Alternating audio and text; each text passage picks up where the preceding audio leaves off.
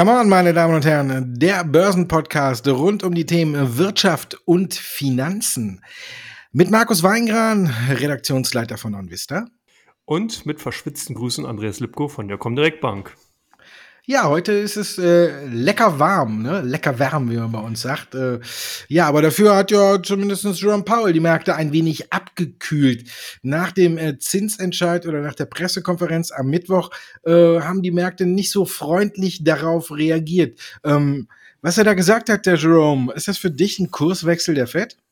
Ja gut, zumindest hat man hier gesehen, dass jetzt erstmal dass die Zeiten des leichten Geldverdienens beziehungsweise des leichten Geldflusses in die Märkte absehbar zu Ende ist. Nur nicht gleich, aber es hat eben zumindest erstmal äh, folgende Äußerung gegeben, dass man eben bis zum Jahr 2023 mindestens mit zwei Zinserhöhungen rechnet, wobei jetzt schon einige davon ausgehen, dass tatsächlich schon bis zu diesem Jahresende eventuell eine, ein Zinsschritt erfolgen könnte. Wie hoch der wird, ist noch nicht äh, ganz klar, aber man hat auch gesehen, was ganz interessant war, dass die sogenannten Dot-Plots, also wie das Abstimmungsverhältnis unter den äh, FOMC-Mitgliedern, dass da ein ausgewogenes Verhältnis war. Und bisher war das immer eher so, dass man hier davon ausgegangen ist, dass eigentlich mehr Tauben, also mehr Zins, ähm, ja, wie soll man, freundliche oder expansive äh, Notenbankmitglieder eben in den Gremium sitzen. Aber momentan scheint auch hier das Bild zu kippen. Man hat zwar auch wieder natürlich gesagt, dass man die Wirtschaft ein Auge behält und sobald, sobald es Anzeichen gibt, dass die wieder abkühlt oder ins Stottern kommt, dass man da natürlich sofort Maßnahmen unternimmt, um wieder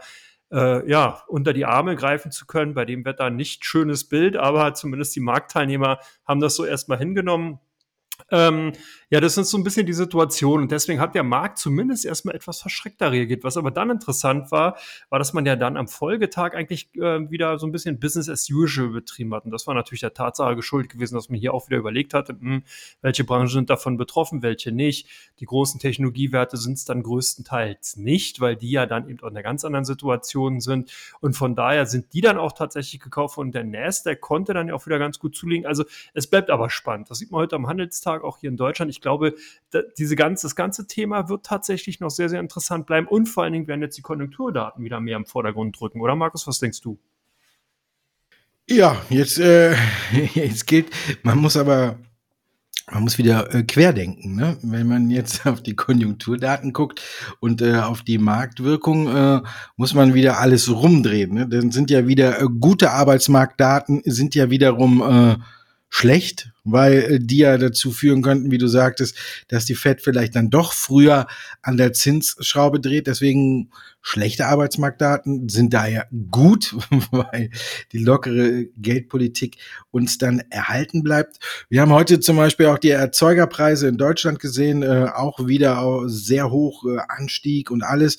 Ähm, ist ja schon so ein kleiner Vorbote, wenn wir dann auf die Inflationsdaten für Mai und alles gucken ähm, oder für äh, Juni. Also Klar rücken diese Themen wieder verstärkt in den Vordergrund. Aber ähm, wenn wir eins aus der Finanzkrise auch gelernt haben, ist, dass die USA ähm, schneller an der Zinsschraube dreht als alle anderen und äh, dass es im Nachhinein auch gut war, wenn wir uns die Entwicklung der Banken angucken. Sollte das alles wieder so passieren, weil ja auch eben ähm, die EZB ja keine solche Andeutung gemacht hat äh, wie die Fed, dann äh, dürfte bei den Banken, glaube ich, die Schere noch größer werden, die wir jetzt schon sehen, wenn eben die Fed früher an den Zinsen dreht, was ich unterm Strich auch nicht schlecht finde. Im Grunde genommen muss diese lockere Geldpolitik langsam mal am Ende haben. Ähm, die Inflation hat man jetzt äh, lange noch klein geredet, sie ist aber nicht klein und die kommenden Monate werden jetzt zeigen, wie es da weitergeht. Sollte äh, oder sollten die Annahmen von FED und EZB eintreten, müssten sie ja jetzt langsam wieder auch rückläufig sein. Aber ich bin mir noch nicht ganz sicher. Und äh, wenn sie rückläufig sind, äh, dann ist es eher eine Sache, die nicht die Notenbanken auf den Weg gebracht haben, sondern China. Aber darüber sprechen wir gleich noch. Und von daher denke ich, ja, wir haben eine leichte Zins, äh, ja nicht Zinswende, aber wir haben eine leichte Drehung der Fed gesehen. Die finde ich auch gut, auch wenn die Märkte sie nicht so ganz so gut aufnehmen. Aber ich denke, sie ist richtig. Handelsstreit. Wir können wieder drüber sprechen. Biden und Xi sind angeblich vor dem ersten persönlichen Gespräch, Schrägstrich Treffen. Glaubst du, es wird äh, Bewegung reinbringen?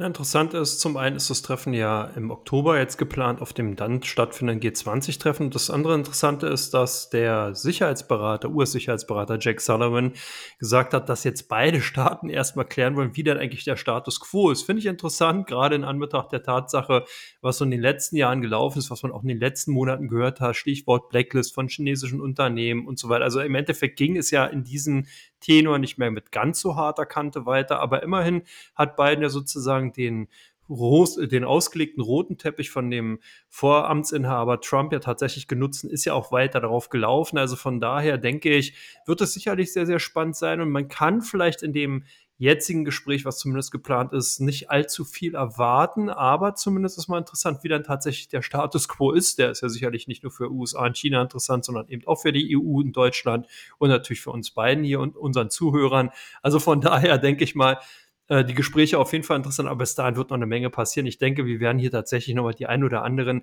Säbelrasseleien im Vorfeld hören. Also von daher ähm, ist da, wird da noch einiges passieren. Oder hast du da andere Informationen? Ähm, ich habe mal versucht zu nein. Also, mal ich habe es heute versucht, aber weder Biden, äh, noch Xi sind an ihr Telefon gegangen, äh, was ich, äh, äh, sehr befremdlich finde, sonst, äh, plaudern wir immer, äh, sehr nett. Ähm, also ist, glaube ich, ganz gut, dass man mal 'ne erste Annäherung sieht. Status quo oder abchecken ist auch gut. Vielleicht erfährt man dann ja tatsächlich mal, wie dieser unter Trump, hochgefeierte Deal One äh, denn aussieht oder wie er eingehalten wurde, ob China sich überhaupt noch äh, zuletzt dran gehalten hat. Äh, und ja, es ist eine nette Standortbestimmung. Danach kann man vielleicht mal abstecken, äh, wie die Beziehungen gerade sind, ob man sich tatsächlich annähern möchte oder ob hier die Fronten verhärtet bleiben. Ähm, ja, es ist ein, ein, guter Anfang, aber wie du schon sagtest, im Oktober. Also von daher ähm, können wir noch viel spekulieren, was bis dahin passiert, wo man sich als nächstes äh, aneckt. China hat ja auch schon äh, die Ergebnisse des G7-Gipfels äh, scharf kritisiert. Also da ist noch viel Luft äh, nach oben bei diesen Gesprächen. Also da kann man jetzt in Ruhe drauf abwarten. Aber immerhin, es ist ein erster kleiner Schritt. Und was schon ein etwas größerer Schritt ist, ist, dass China ja quasi den Rohstoffpreisen den Kampf angesagt hat. Sie sind ihnen zu hoch. Äh, Peking hat reagiert, hat gesagt, wir werden jetzt unsere eigenen Vorräte auf den Markt bringen und an unsere Unternehmen verkaufen. Und wir haben äh, Grunde genommen, wie man von äh, mit der Sache vertrauten Personen erfahren haben will, hat China auch zumindest die staatseigenen, die staatsnahen Unternehmen angewiesen, sich äh, von dieser Abhängigkeit von den internationalen Rohstoffmärkten zu lösen. Ist schon ein gewaltiges Fund, oder? Auf jeden Fall. Also die Reaktion blieb ja auch nicht aus. Die Stahlwerte in Deutschland haben darauf reagiert, gehen wir später nochmal drauf ein. Aber insgesamt ist es tatsächlich schon ein Thema, wo ich mich insgesamt gewundert habe, dass da eigentlich nicht mehr draus gemacht worden ist. Wir hatten das Thema China und Einfluss auf die Rohstoffmärkte insgesamt ja schon mal, schon des Öfteren als Thema gehabt. Nicht jetzt unbedingt bei den Energieträgern, aber im Stahlbereich, im Kupferbereich und bei Gold. Und da war ja zum Beispiel im Stahlsektor immer wieder auch die Vorwürfe zu hören, dass hier China durch Subvention sozusagen die Stahlpreise künstlich niedrig hält. Oder wir erinnern uns vielleicht auch noch, das ist schon mittlerweile zehn Jahre her, als China durch so einen legendären Kupferdeal, da wurde sozusagen an einem Tag die, fast die komplette Jahresproduktion an Kupfer über die Terminmärkte abverkauft und daraufhin sind die Kurse dann auch sehr, sehr stark gefallen. Äh, das wurde ebenfalls ähm, in Richtung China verortet. Und das zeigt auch, was für eine Macht dieses Land tatsächlich eben auf die Rohstoffpreise hat. Das heißt also wirklich, China produziert sehr, sehr viel Kupfer, China produziert sehr viel Stahl und vor allen Dingen, was interessant China ist auch als Nettokäufer natürlich von Energieträgern und natürlich auch von Edelmetallen aufgetreten. Man merkt also hier schon die Position, die dieses Land nicht nur jetzt von der volkswirtschaftlichen Leistung innehat, sondern eben auch durch solche Maßnahmen als Nachfrage beziehungsweise Anbieter eben an den Rohstoffmärkten wird jetzt wieder auf eine Weise Weise natürlich genutzt, die dann äh, eigentlich schon mehrere Fragen aufwerfen sollte, weil es natürlich eigentlich ja nicht die Staatsaufgabe ist, von einem Land international irgendwelche Preise zu diktieren, auch wenn man das aus dem Erdölsektor durch die OPEC, aber das ist ja immer ein Staatenverbund ja mittlerweile seit mehreren Jahrzehnten gewohnt ist. Aber es ist natürlich schon so, dass wenn eben ein Staat dermaßen stark mit den Muskeln spielen kann, dass da sicherlich einige andere Staaten, die ja dann erst merken, wie hoch die Abhängigkeit eben gerade zu diesem Land und zwar nicht vielleicht direkt, weil man keine Rohstoffe aus dem Land exportiert, aber indirekt durch die Ermittlung der Preise und eben dann die Einflüsse, die das Land hat, tatsächlich vorhanden sind. Da wird sicherlich nochmal das ein oder andere Pulverfässchen aufgemacht werden und deswegen denke ich mal, das G20-Treffen könnte es tatsächlich in sich haben. Was ist dir denn noch aufgefallen zum Thema Rohstoffe und China? Solche, gibt es da noch was? Hast du, hast du was übrig gelassen? Der Teller ist puserazikal leer gegessen. Ja, das ist äh, alles äh, abgefrühstückt, was es dazu zu sagen gibt. Viel mehr gibt es nicht. Tatsächlich, wie du schon gesagt hast, ähm, folgte hier eine, ja, jetzt Hiobs Botschaft ist vielleicht ein bisschen übertrieben, aber zu, zunächst hatten wir schon, bevor China losgeschlagen hat, äh, äh, gesehen, dass die Kupferpreise unter Druck waren, dass sie wieder ein gutes Stück zurückgekommen sind. Und äh, China muss man ja sagen, die, die wählen ihre, den Zeitpunkt ja immer eigentlich recht clever, ne? Wenn man das so auch beim Bitcoin sieht, ne, haben wir ja auch äh, einen guten Zeitpunkt gewählt, wo schon alles leicht angeschlagen ist, wo sie dann gesagt haben, so, jetzt hauen wir noch einen drauf und äh, verbieten quasi unter der Hand äh, das Bitcoin-Surfing in der Mongolei oder machen es zumindest schwieriger. Da haben sie schon einen guten Zeitpunkt gewählt. Und jetzt bei den Rohstoffen eben auch. Ne? Als schon so langsam äh, das Ganze anfing zu kippen, sind sie halt eben damit rausgekommen, dass ihnen das alles zu viel ist und dass sie hier eben mit den Familien, also mit den genannten Möglichkeiten versuchen, die Rohstoffpreise äh, zu drücken. Ich denke, dass sich das auf der Nachfrageseite äh, deutlich bemerkbar machen wird und dass auch die äh, ja, die Preise dadurch in den Keller gehen, also zumindest, ja, was heißt ja in den Keller, aber zumindest deutliche Rücksetzer sehen.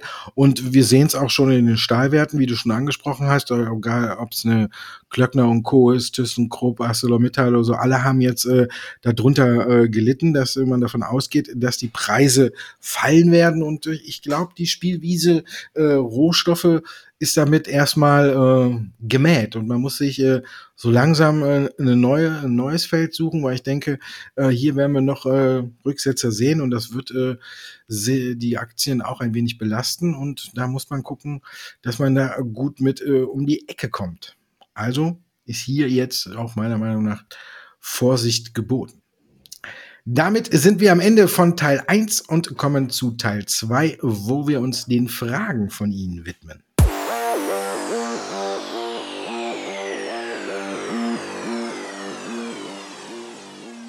Come on, der Börsenpodcast Teil 2. Wir versuchen, oder besser gesagt, wir beantworten Ihre Fragen. Wir versuchen es nicht nur, wir beantworten sie, ob es Ihnen gefällt oder nicht.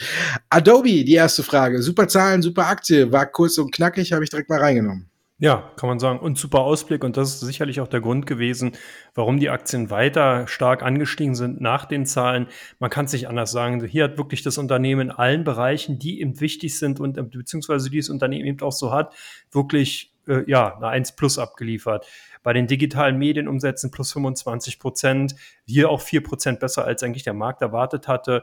Bei ähm, den, ja, so, sozusagen Standardsoftware kreativen Umsätzen, wenn man so will, auch über 24 Prozent besser. Dokumenten-Cloud Revenue, also äh, bei der Cloud Services 30 Prozent nochmal fester. Und wir reden ja hier tatsächlich über einen Bereich, wo eben eine sehr, sehr starke Konkurrenzsichte durch zum Beispiel von Amazon, von Microsoft, SAP und so weiter eben vorhanden sind. Und trotzdem kann sozusagen dieses Unternehmen weiter in diesen Segmenten, Segmenten so wachsen. Also es sind, zeigt wirklich schon, dass man hier ein Unternehmen hat, was wirklich erst zum einen natürlich einen guten Service hat, zum zweiten gute Produkte und insgesamt natürlich zum dritten auch ein gutes Management. Und diese Kombination insgesamt sorgt einfach dafür, dass das Unternehmen sozusagen, wie soll man sagen, quasi wasserdicht ist, gehört ja eigentlich auch schon seit langem mit zu den Basisinvestments, wenn man im US-Technologiesektor unterwegs ist. Und das Unternehmen hatte vor einiger Zeit sogar noch eigene Aktien zurückgekauft im ersten Quartal, 2,1 Millionen Aktien, hat also selbst darauf dann jetzt eigentlich theoretisch zumindest mal einen Buchgewinn auch noch gemacht. Also es sieht ganz gut aus. Auch der Forecast hatte ich bereits schon in, am Anfang gesagt, auch etwas besser rausgegeben. 3,88 äh, Milliarden US-Dollar möchte man jetzt in dem dritten Quartal generieren. 3,83 sind antizipiert worden.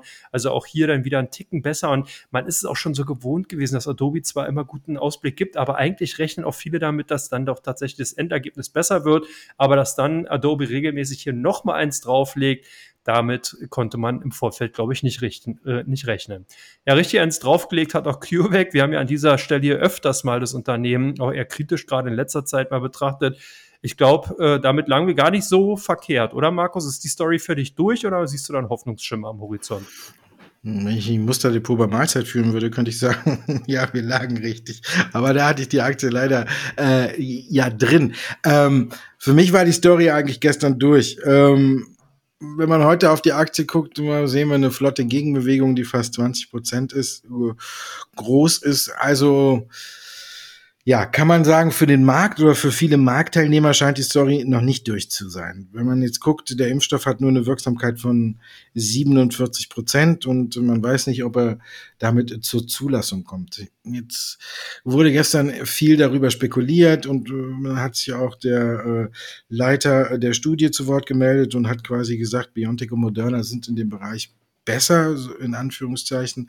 Ähm, ja, jetzt hat sich noch der Vorstandsvorsitzende geäußert. Ich muss ganz ehrlich sagen, ich bin äh, skeptischer geworden. Ich habe die Aktie dann noch aus dem Musterdepot geschmissen. Hab, dadurch sind mir heute 20 Prozent durch die Lappen gegangen, weil ich auch nicht damit gerechnet habe, dass so viele Hoffnung fast quasi wieder schon zurückkommt. Der Vorstandsvorsitzende hat dann darauf hingewiesen, ähm, die 47 Prozent könnte man ja mit den anderen Impfstoffergebnissen äh, nicht vergleichen, weil eben äh, hier ja jetzt äh, CureVac schon mit dem Mutanten zu kämpfen hat und deswegen wäre es viel niedriger. Ich finde, äh, ich finde, das ist keine sehr schöne Aussage, wenn man äh, aufs eigene Produkt guckt und dann äh, mit dem Vergleich mit anderen zielt.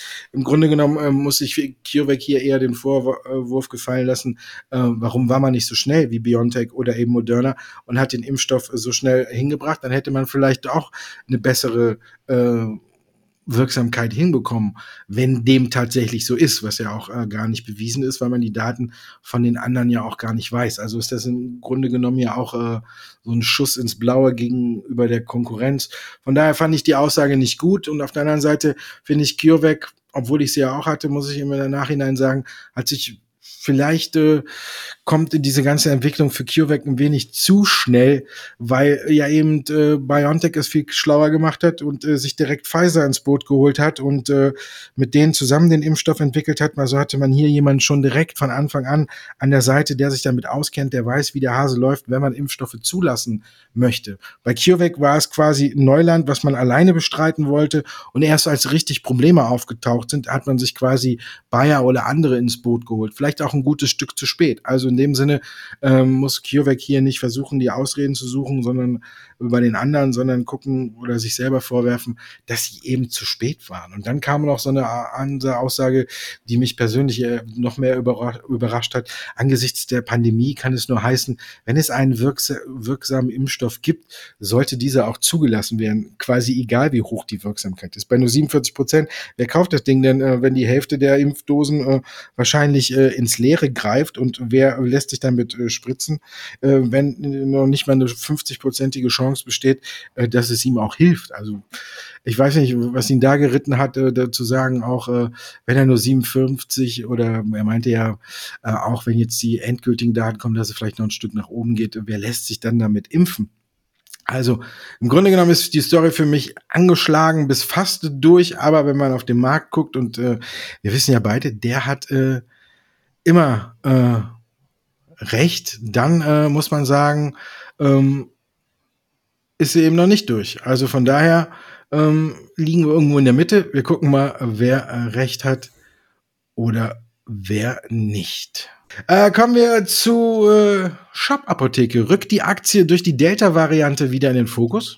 Na, ich denke gar nicht mal unbedingt durch die Delta-Variante jetzt von dem Covid-19-Virus, sondern tatsächlich eher, weil man jetzt hier nach der doch ausgedehnten ähm, Kurskonsolidierung, man hat ja hier Kurse jenseits von 230 Euro gesehen, jetzt ist man auf dem Niveau von 166 da gibt es natürlich dann doch die ein oder anderen Interessenten, die sagen, hey, das könnte tatsächlich wieder ein interessanter Ansatzpunkt sein, um in das Unternehmen zu investieren. Man darf nicht vergessen, wir haben hier wirklich einen signifikanten Paradigmenwechsel im Bereich der Medikamentenversorgung äh, gesehen in Europa. Hier ist also sozusagen jetzt die Möglichkeit gegeben, dass man sozusagen die Medikamente, die Präparate ja seit dem letzten Jahr wesentlich verstärkter und natürlich auch ähm, wesentlich äh, Dollar eben auch annimmt, diesen Service, den die Präparate übers Internet zu beziehen. Und da ist natürlich Shop Apotheke ganz weit vorne dabei. Demzufolge ist es nachzuvollziehen, dass das Unternehmen wieder in den Fokus rückt. Ich denke, das betrifft so ein bisschen den ganzen E-Health-Bereich im weitesten Sinne, als auch natürlich hier die äh, an Betreiber von zum Beispiel eben Shop, äh, Shop Apotheke oder eben auch der Zurose Group, die ja auch in dem Bereich mit Doc Morris unterwegs ist. Ich denke, die Aktien sollte man tatsächlich weiterhin auf der Agenda behalten und könnte mir vorstellen, dass man hier gerade zum Jahresende nicht unbedingt durch die Delta-Variante, aber vielleicht so ein bisschen nochmal in, äh, als Initial dafür verstärkt auf diese Branche schauen wird und dahingehend vielleicht die Aktien wieder steigen könnten. Ja, SAP gab ja eigentlich so eine kleine Vorwarnung vor schlechten Zahlen, oder? Ja. ja. Immer wenn man denkt, äh, jetzt haben sie den äh, Dreh doch endgültig geschafft, weil wir hatten ja schon mal so einen Schreckmoment, wo der Umbau äh, die Zahlen belastet hat, kommt jetzt äh, die nächste Aussage, ja, und ähm, ja, es sind die, äh, die Wechselkurse. Ich weiß nicht genau, also ja, ich glaube, es sind nicht nur die Wechselkurse, aber es ist halt eine, eine gute Aussage, ähm, die wir ja oft hören. Ne? Wenn wir wissen, dass äh, operative Ergebnis nicht so richtig passt, dann äh, sind oft die Wechselkurse schuld, weil sie nicht so sind wie angenommen. Ähm, ja, kann man so nehmen, wie man will. Auf jeden Fall tatsächlich ist es eine Vorwarnung äh, vor schlechteren Zahlen als erwartet. Man wird wohl äh, die Prognose äh, verfehlen. Man hat die Mittelfristziele gleich behalten, aber trotzdem äh, dürfte jetzt hm, ja, bei den Zahlen eine, eine leicht negative Überraschung drin sein. Ähm, der Markt hat auf die Aussage eigentlich noch nicht so sehr reagiert. Ähm, die Frage ist, äh, wie er dann damit umgeht, wenn wir die endgültigen Zahlen dann tatsächlich sehen. SAP ist ja immer so mit die Nummer eins, wenn es darum geht, äh, aus dem DAX zu berichten. Da marschieren die ja immer äh, vorne weg. Und ja, ich denke, da muss man jetzt dann auch wirklich genau hingucken. Wir tendieren so um die 120, glaube ich, ja, jetzt sind wir ein bisschen drunter, 118, knapp 119. Also der Rücksetzer hat die Aktie an der Marke von, also die Aussagen haben die Aktie an der Marke von 120 Euro abprallen lassen. Jetzt müssen wir gucken, wie sich die Aktie bis zu den Zahlen verhält. Nervöse Anleger sind mit Sicherheit jetzt schon auf dem Weg, den Exit zu suchen. Also ich glaube, es wird nochmal einen Rücksetzer geben. Auf lange Sicht glaube ich trotzdem, dass SAP ein gutes Unternehmen ist. Sie müssen diesen Umbau jetzt hinkriegen und dann dürfte es auch wieder aufwärts gehen. Unter 100 Euro war die Aktie meines Erachtens ein Schnäppchen.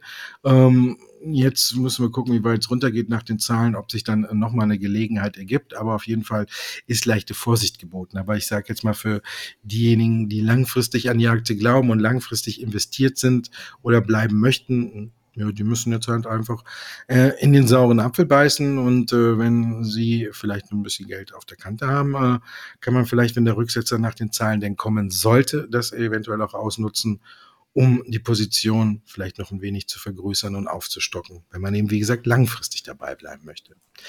Wir haben schon über die Rohstoffe, über die Rohstoffe gesprochen, dass sie unter Druck sind, auch äh, die Werte dazu. Salzgitter hat äh, die Woche die Prognose erhöht, aber diese äh, Prognoseerhöhung ist einfach verpufft durch eben die Problematik bei den Rohstoffen. Kann man so sagen, auf jeden Fall. Ja. Salzgitter hat eigentlich ganz gute Zahlen vorgelegt, gerade das Handelsgeschäft lief hier ganz gut. Deswegen könnte man jetzt auf den ersten Blick denken, na Mensch, dann sind die ja doch relativ äh, wasser- oder dicht oder bulletproof, kugelsicher gegen eben jetzt die möglichen Stahlpreise, die äh, Senkungen, die eben durch China forciert werden könnten, weil man ja auch eben durch das Handelsgeschäft ganz gut profitiert. Aber insgesamt ist man eben auch noch ein Stahlhändler und das bedeutet natürlich, dass selbst hier das von dem Management gemachten Prognoseanhebung auf 400 bis 600 Millionen Euro von bisher 300 bis 400 Millionen so ein bisschen verpufft ist, weil man tatsächlich jetzt noch nicht weiß, wie weit werden die Stahlwerte oder Stahl Preise zurückkommen. Und was halt auch ganz interessant ist, wenn man sich halt auch mal den Aktienkurs ähm, von Salzgitter ansieht, dann sieht man hier natürlich ganz klar, dass die Aktien schon wunderbar gelaufen sind, eine gute Performance vollzogen haben, jetzt auch gerade seit Jahresanfang nochmal ordentlich Gas gegeben haben. Und demzufolge ist, kann man eigentlich auf der einen Seite sagen, ja, Aktien sind ein bisschen zu heiß gelaufen. Wir haben hier halt keinen Technologiewert, sondern wir haben hier Unternehmen aus der Old Economy und da sind 50 Prozent wirklich schon eine Ansage und natürlich dann mit die ganzen Unwägbarkeiten, die jetzt zusätzlich eben auch auf die Aktien zukommen, denke ich mal, dass man hier vielleicht ein bisschen vorsichtiger vorgehen sollte. Ja, dann werden wir ein wenig vorsichtiger. Wir kommen zu Teil 3 und gucken, welche Aktien bei OnVista und bei der Comdirect im Fokus stehen.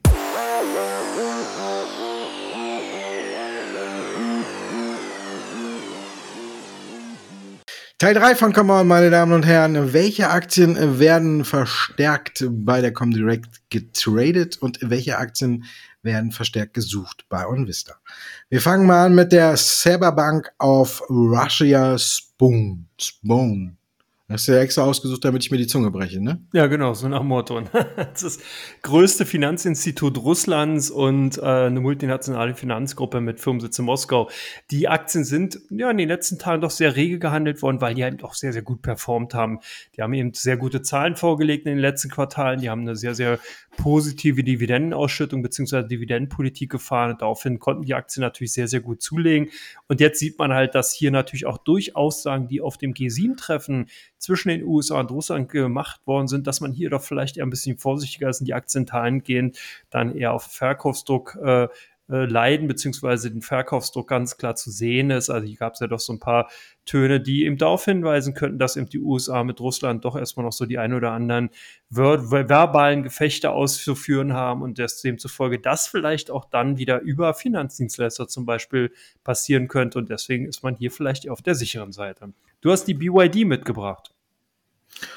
Ja, die wird bei uns viel gesucht und äh, die ist ja auch immer in einer Munde. Die ist auch diese Woche schön ein wenig Achterbahn gefahren, mal 7% runter, dann mal 8% nach oben. Also die Aktie äh, sorgt alleine durch ihre Kursbewegung dafür, dass viele wahrscheinlich auch bei uns suchen, äh, was gibt den Ausschlag jetzt für die Kursbewegung. Ähm, nach unten gab es eigentlich gar kein negatives Ereignis oder irgendwas, wo ich jetzt sagen könnte, da hätte man äh, drauf reagieren können und die Aktie zu verkaufen, sondern es gab eher positive Nachrichten, Bild Dreams und Xiaomi scheinen näher zusammenzurücken, auch bezüglich des Autos. Wir haben die Fantasie in dem Wert drin, dass die Batteriesparte an die Börse gebracht werden will, äh, werden könnte oder wird. Besser gesagt, wir suchen immer noch nach dem genauen Zeitpunkt und äh, deswegen wird viel geguckt bei der Aktie. Sie ist auch stark in Bewegung und deswegen gehört sie bei uns oder ist sie aktuell immer unter den Top 10 der Werte, die bei uns nachgesucht werden. Und äh, ich finde, es ist auch ein guter Wert, den man durchaus äh, öfter mal angucken kann. Wir kommen äh, zu meinem Lieblingswert.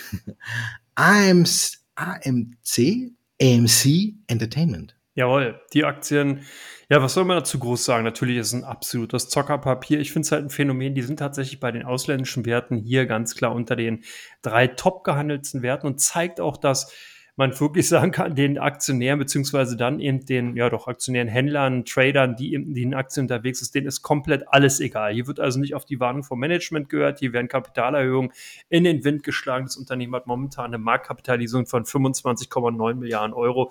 Ich meine, man darf halt nicht vergessen, es ist eine angeschlagene Kinokette in den USA äh, mit so einer Marktkapitalisierung, da fehlen mir doch die Worte, deswegen habe ich die jetzt mal mit reingenommen um eben auch nochmal anzuzeigen oder aufzuzeigen, in was für einer Börsenphase wir momentan sind, dass die Meme-Stocks hier nicht irgendwelche Aktien sind, die irgendwie im 1-Millionen-Bereich sind und klassische Zockerpapiere sind, sondern dass wir hier mittlerweile tatsächlich Größenordnung erreicht haben, ja, die durchaus in dem Milliardenbereich zu finden sind. Du hast die Bayer-Aktie als Milliardenunternehmen mitgebracht. Ja, die waren äh, zunächst, äh, nachdem die CureVac-Nachricht kam, äh, leicht im Minus. Also man war, ist hier quasi am Anfang in äh, Sippenhaft genommen worden. Dann gab es aber auch äh, gute Nachrichten bezüglich Glyphosat. Und äh, hier geht es ja darum, äh, dass äh, die EU zum Beispiel den Einsatz äh, um fünf Jahre äh, noch zugelassen hat, eben in der Europäischen Union. Und ähm, Jetzt geht es da irgendwann darum, ob man das verlängert oder nicht. Und hier gab es jetzt äh, dann positive Studien dazu, dass eben äh, Glyphosat eben nicht äh, gesundheitsschädlich ist bei äh, konformer Anwendung. Dazu sind äh, verschiedene Länder gekommen, also Prüfungsbehörden in Frankreich, Niederlande, Schweden, Ungarn. Wir sind nicht bei der EU, sondern, also bei der Europameisterschaft im Fußball, sondern äh, bei Prüfbehörden, die eben äh, Glyphosat unter die Lupe genommen haben und hier zum äh, Ergebnis gekommen sind, dass der Unkrautvernichter eben die, die, Zulassungskriterien für die menschliche Gesundheit erfüllt, wie es so schön heißt.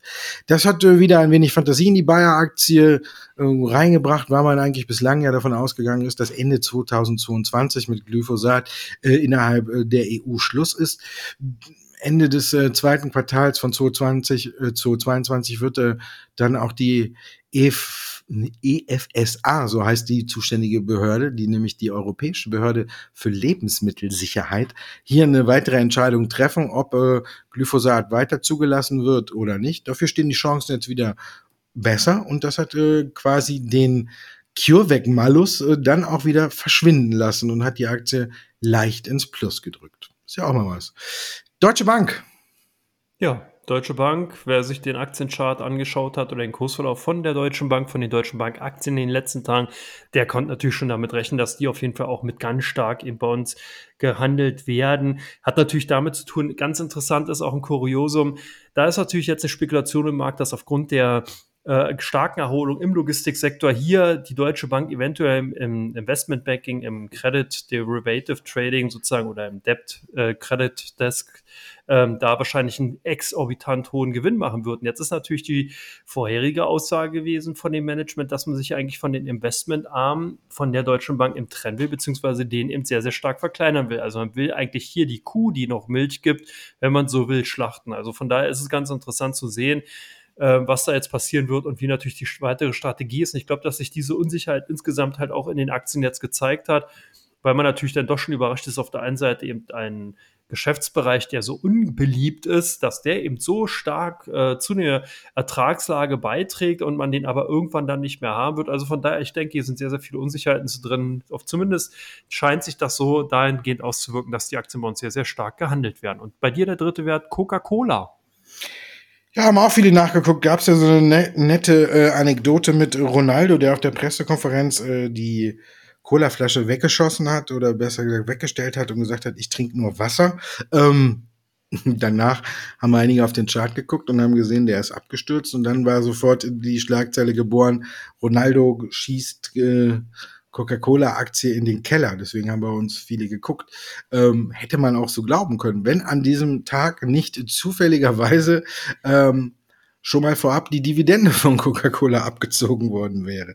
Äh, bei Coca-Cola ist es so üblich, dass der Dividendenabschlag vor der Auszahlung kommt und hier war eben dieser äh, Ex-Dividendentag, äh, ja, der Montag nach der Presse oder der gleiche Montag wie eben bei dieser Pressekonferenz von Ronaldo und äh, deswegen haben viele bei uns geguckt, ob das tatsächlich miteinander zusammenhängt. Wenn man das Ganze so sich dann anguckt, die Dividendenzahlung abzieht und alles, dann äh, bleiben, glaube ich, noch so rund 25 Cent übrig, die man vielleicht Ronaldo zuschreiben könnte. Aber ich glaube nicht, dass er irgendwie einen Einfluss oder die Wirkung hatte, dass er hier Kurse bewegen könnte. Es war halt schön, ne, wenn man überlegt, was Trump mit Aktienkursen gemacht hat, was es äh, ähm, Elon Musk mit Aktienkursen gemacht hat, äh, dann wäre ja auch cool, wenn man Fußballer das machen könnte. Ne? Aber dem war nicht so und deswegen haben wir uns viele nachgeguckt, was da eben los war. So, Andreas, warum bist du traurig? Sehr gut, du hast es erkannt. Ja, zum einen natürlich habe ich überlegt, äh, habe mir angeguckt, du hast ja BBC. Ich hoffe, du meinst damit ausschließlich den englischen äh, Radio- und Fernsehsender. Und da habe ich gedacht, okay, wir sind heute im englischen Bereich unterwegs. Da habe ich sad, also traurig genommen. Genau, zum einen natürlich, weil irgendwie die deutsche Nationalmannschaft das bei der EU ja nicht so oder EM ja nicht so richtig auf die Reihe kriegt. Dann, weil auch man viele Klagen hört, die sagen, oh, das ist so warm, Regen wäre mal wieder schön. Und weil dann eben die anderen sagen, ach, das ist so schön warm und warm und auf der anderen Seite soll das am Wochenende wieder regnen. Also es gibt viele Möglichkeiten, um in dieser Zeit sad zu sein, aber es soll eher ein Aufruf sein, nein, seid nicht, hört euch so einen Podcast an, macht was aus eurem Leben und ihr braucht nicht sad sein, das Leben ist schon. Jetzt musst du mir erklären, was du mit BBC meinst. Gar nichts, ich habe einfach heute wirklich mal die Aktien genommen, die bei uns äh, wirklich so in dem Fokus standen. Und mir ist aber auch aufgefallen, nachher am Ende, dass der BBC rausgekommen ist. Aber ähm, ja, schöne Grüße an die BBC, übertragen bestimmt auch die Europameisterschaft, vielleicht treffen wir ja noch auf England, aber im Grunde genommen habe ich mir so in dem Sinne nichts dabei gedacht. Äh, man kann äh, ein schönes Auto von Build Your Dreams fahren. ja, wenn man da Kopfschmerzen kriegt, kann man eine Tablette von Bayern nehmen, weil die Deutschen nicht so spielen. Und wenn es kühl äh, sein soll, trinkt man eine eisgekühlte Cola.